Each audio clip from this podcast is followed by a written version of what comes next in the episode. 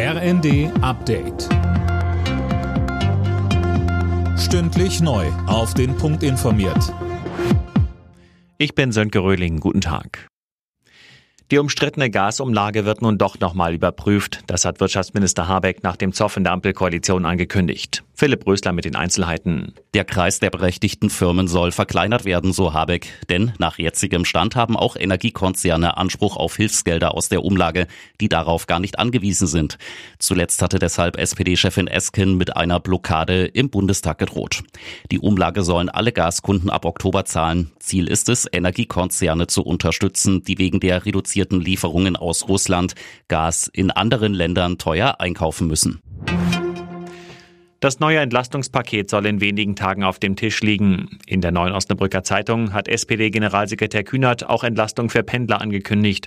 Außerdem soll niemandem Strom oder Gas abgeklemmt werden, wenn er seine Rechnung nicht bezahlen kann.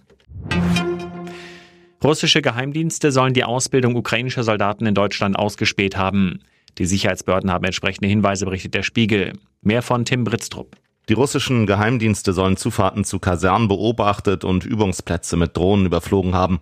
Betroffen sind die Standorte in Ida-Oberstein in Rheinland-Pfalz und im bayerischen Grafenwöhr. Dort werden ukrainische Soldaten an modernen Waffensystemen ausgebildet. Vermutet wird außerdem, dass Russland versucht hat, die Mobilfunkdaten von Ukrainern mit speziellen Geräten auszuspähen. Audi will in vier Jahren in die Formel 1 einsteigen. Erwartet wird ein Einstieg beim Schweizer Rennstall Sauber, der aktuell als Alfa Romeo Team in der Formel 1 unterwegs ist.